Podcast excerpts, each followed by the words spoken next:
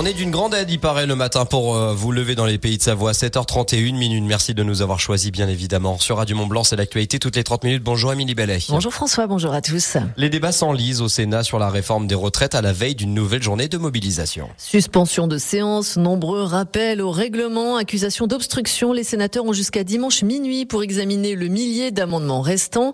Dans le même temps, les syndicats préparent l'acte 7. Ce sera demain. La première mobilisation depuis que le Sénat a validé l'article 7 qui reporte l'âge de départ à 64 ans, ce qui pourrait démobiliser les opposants.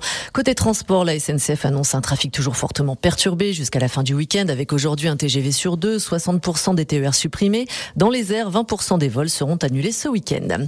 Plus d'un an après sa création, l'instance de réparation des victimes de pédocriminalité dans l'église publie son premier bilan. Sur 1200 demandes d'indemnisation, 131 personnes ont obtenu une réparation financière. Une goutte d'eau au regard de l'ampleur du phénomène qui avait été mis mise en lumière suite à la publication du rapport Sauvé. Le montant moyen perçu par les victimes s'élève à 37 000 euros. Émilie, la surprise, voire même le choc hier au sort de l'hémicycle régional. Après plusieurs mois d'absence, Samuel Arnaud est revenu siéger à Lyon. L'élu régional dromois et ancien patron du PS de la Drôme avait été mis en examen en juin dernier pour agression sexuelle sur mineurs. Également pointé du doigt l'opposant écologiste Axel Marin, lui aussi de retour hier. Il avait été démis de ses fonctions de coprésident de son groupe en juin dernier suite à des faits graves.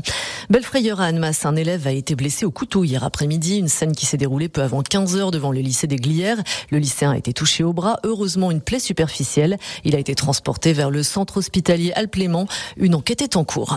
Demain, ouverture de la pêche aux eaux classées première catégorie. Si le manque d'eau se fait déjà cruellement ressentir dans les deux Savoies en cette période d'ouverture, il est primordial de respecter le milieu aquatique fragile. Si vous remettez votre poisson à l'eau, pensez à vous mouiller les mains avant de le toucher. Évitez également de bouger les grosses pierres dans l'eau. Elles abritent de de nombreuses vies qui permettent de nourrir notamment les truites très convoitées. Direction la Suède à présent pour la Coupe du Monde de biathlon. Et la Savoyarde Julia Simon, toute proche de décrocher son premier gros globe de cristal après sa quatrième place hier en individuel. Pas de performance française sur l'individuel homme.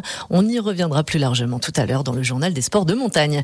Et du football ce week-end avec la 27e journée de Ligue 2. Le FCNC joue en déplacement demain soir à Grenoble. Coup d'envoi de la rencontre à 19h. Merci bien Émilie Bellet. On se retrouve avec le grand journal à partir de 8h et puis euh, sans oublier aussi notre invité exceptionnel à partir de 9h05. Vous connaissez euh, notre euh, série d'interviews nommée Bonjour Monsieur le maire pour prendre un petit peu la température sur les différents dossiers des différentes communes de nos pays de Savoie.